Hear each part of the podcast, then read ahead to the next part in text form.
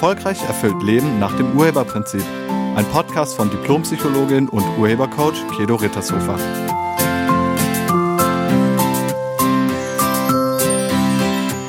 Hallo, herzlich willkommen und schön, dass du da bist. Ist dir bewusst, dass du in jeder Situation immer eine Wahl hast? Vielleicht ist dir das nicht bewusst. Ich kenne auch Situationen aus meinem Leben, wo ich dachte, dass ich gezwungen sei und keine Wahl hätte. Aber das stimmte nie. Manchmal scheint es nur so viel einfacher zu sein, den Opferstandpunkt einzunehmen. Was bedeutet es, die Wahl zu haben? Die Wahl zu haben bedeutet, dass es mehrere Möglichkeiten gibt. Wenn man zum Beispiel einkaufen geht im Supermarkt, dann hat man die Wahl, welches Produkt man nimmt. Oder am Morgen bei der Wahl der Kleidung. Da hast du auch die Wahl, was du dir anziehen willst. Wenn wir keine Wahl haben, nennen wir das gerne Zwang und wir fühlen uns dann genötigt oder gedrängt. Zu dem Thema keine Wahl haben hatte ich ein Coaching-Gespräch mit einem Mann, nennen wir ihn Holger. Holger ist 42 Jahre alt, verheiratet zwei Kinder und er ist geschäftsführender Gesellschafter eines mittelständischen Unternehmens. Und jetzt hat er ein Burnout. Er sagte mir, ich stecke mit meinem Leben in einer Sackgasse und ich sehe nicht mehr, wie ich da herauskommen kann. Holger führt zusammen mit seinem Bruder dieses Unternehmen und dieses Unternehmen haben sie vom Vater übernommen. Die Aufgabenbereiche sind aufgeteilt. Während der Bruder für den Außendienst und den Vertrieb zuständig ist, ist Holger für den Innendienst und die Produktion zuständig. Holgers Bereich hat sich in den letzten Jahren extrem vergrößert und er schafft die Aufgaben fast gar nicht mehr, zumindest nicht mehr in der regulären Arbeitszeit. Er ist oft bis zu 80 Stunden die Woche im Betrieb, um seiner Aufgabe gerecht zu werden. Er sagt, alles bleibt an ihm hängen und er fühlt sich von seinem Bruder alleingelassen. Außerdem verstehen sich die Brüder nicht so gut und reden kaum noch miteinander. Und jetzt, Anfang des Jahres, ist Holger zusammengebrochen. Nervenzusammenbruch, Burnout. Aber anstatt sich jetzt zu pflegen und sich zu fragen, was mache ich da eigentlich, arbeitet er immer noch weiter. Von zu Hause aus. Homeoffice auf dem Sofa. Der Laden muss ja laufen. Und er sagt, ich habe ja keine Wahl. Kennst du das auch? Diesen Gedanken von keine Wahl zu haben, etwas tun zu müssen, obwohl man es nicht tun will. Kennst du das? Holger erzählte mir, dass er schon bei der Berufswahl keine Wahl hatte. Sein Vater schrieb vor, was seine Söhne zu machen hatten. Von Anfang an war klar, dass sie den väterlichen Betrieb eines Tages übernehmen werden. Sein älterer Bruder sollte in die erste Reihe und Holger in die zweite. Und so haben sie es dann gemacht. Zu glauben, er habe keine Wahl, ist die Basis für die Situation, in die sich Holger manövriert hat. Durch die irrtümliche Annahme, keine Wahl zu haben, hat er sich in eine Sackgasse geführt. Er hat nicht auf sich selbst gehört. Er hat seiner Intuition nicht zugehört. Er hat sie missachtet. Er hat gemacht, was andere verlangten. Sein Vater, sein Bruder. Denkend, keine Wahl zu haben. Aber jeder hat die Wahl. Immer. Du hast wirklich immer die Wahl. Und jede Wahl hat Konsequenzen. Und weil jede Wahl Konsequenzen hat, denken wir so oft, dass wir ja keine Wahl haben. Viele denken, man hat nur eine echte Wahl, wenn es keine Konsequenzen gibt. Also, wenn ich Nein sage, dann darf ich dadurch keinen Nachteil haben. Habe ich dadurch einen Nachteil, dann ist es keine echte Wahl mehr. Ja, aber das stimmt nicht. Es gibt immer eine Konsequenz, wirklich immer. Also aus einer Wahl heraus keine Konsequenz zu haben, das geht gar nicht. Jede Wahl hat Konsequenzen, aber ob diese Konsequenzen ein Nachteil für dich sind oder nicht, das liegt in deiner Betrachtungsweise. Die gedachte Nichtwahl ist eine Wenn-Dann-Verknüpfung. Also, wenn ich weiterhin als Geschäftsführer in dieser Firma arbeiten will, dann muss ich. Und ja, das kann sein. Aber warum willst du in einer Firma arbeiten, in der du dich ausnutzen lässt?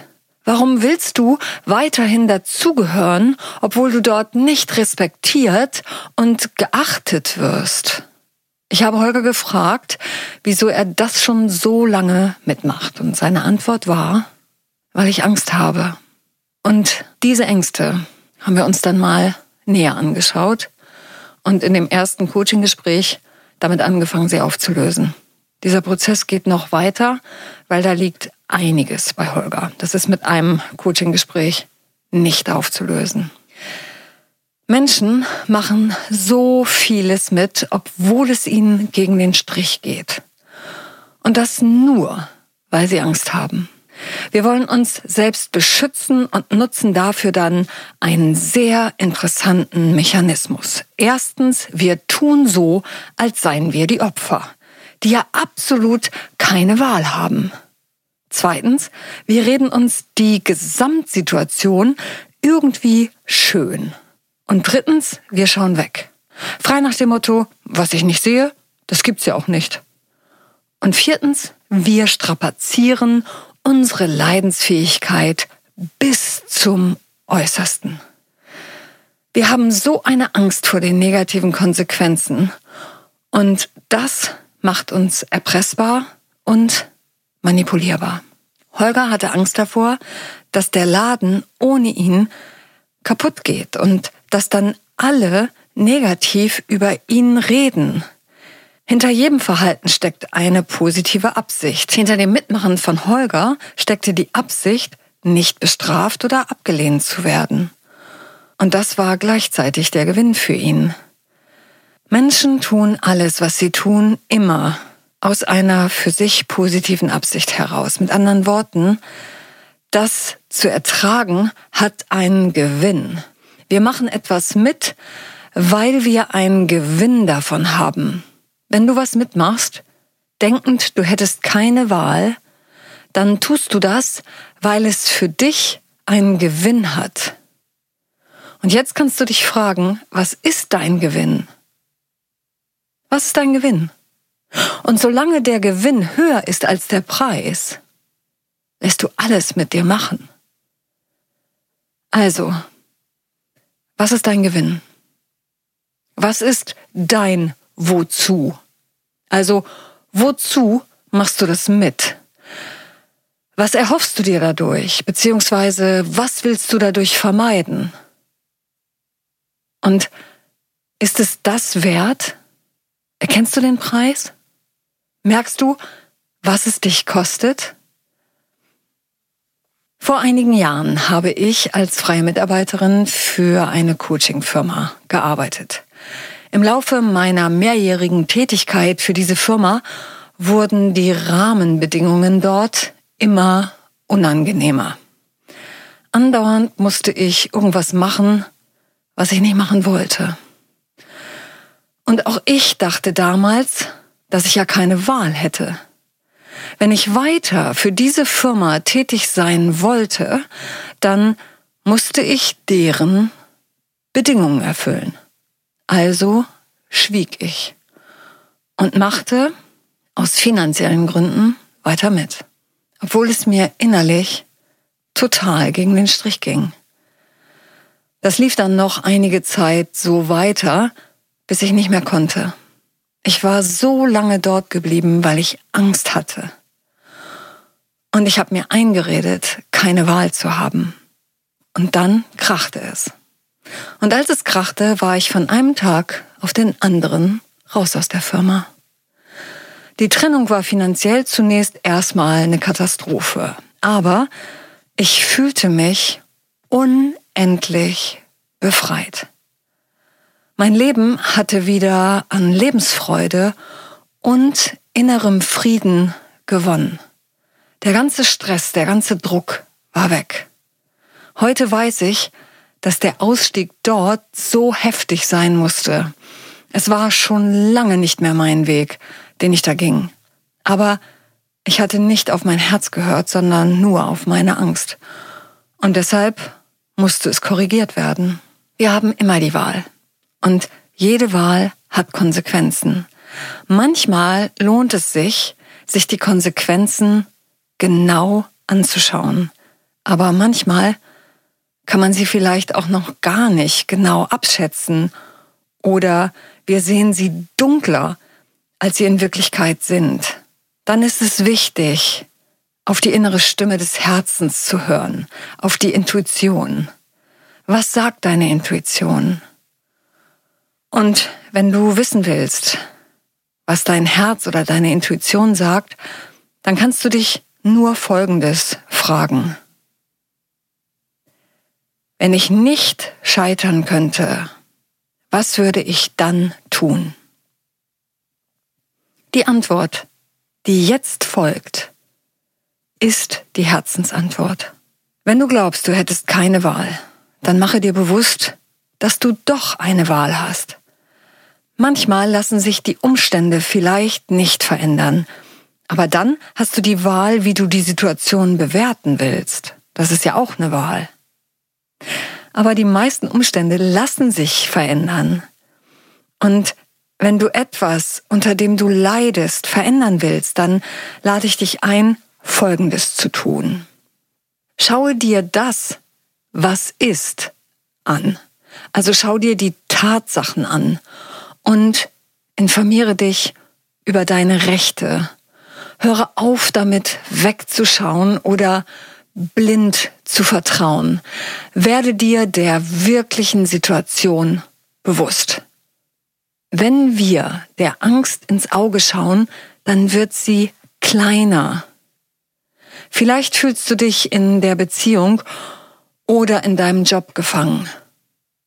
Bist du nicht. Du kannst jederzeit gehen. Und zweitens erkenne den Preis, den es dich kostet, wenn du es nicht veränderst. Das ist der Preis, den du bezahlst. Was kostet es dich?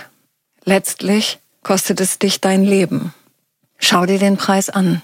Schau dir an, welche Auswirkungen es auf dich und die anderen Menschen in deinem Leben hat. Wenn du viele Überstunden machst, wie ist das dann für deinen Partner oder deine Partnerin? Wie ist das für deine Kinder? Wie ist das für die Familie? Wenn du unter so massivem psychischem Druck und Stress stehst, wie ist das dann für deinen Partner oder deine Partnerin und deine Kinder? Was für ein Vorbild bist du für deine Kinder, wenn du so lebst? Was lernen deine Kinder durch dein Verhalten?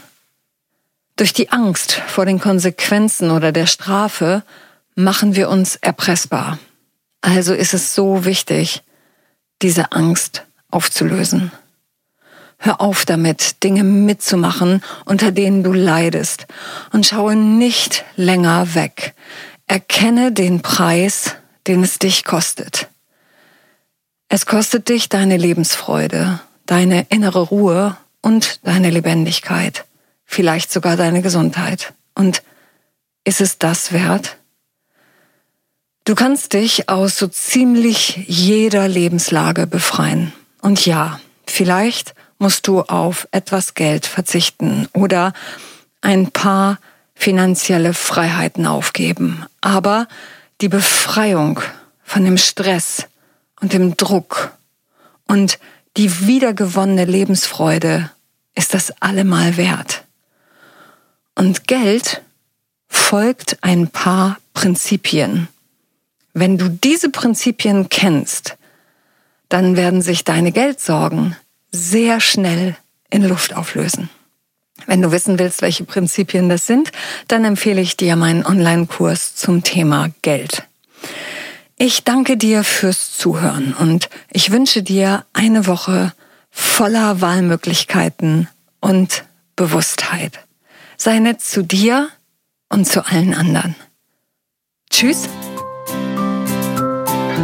Sie hörten einen Podcast von und mit Diplompsychologin und Urhebercoach Kedo Rittershofer. Wenn Sie mehr über die Angebote von Kedo erfahren wollen, schauen Sie im Internet unter www.urheber-prinzip.de. Vielen Dank und auf Wiederhören.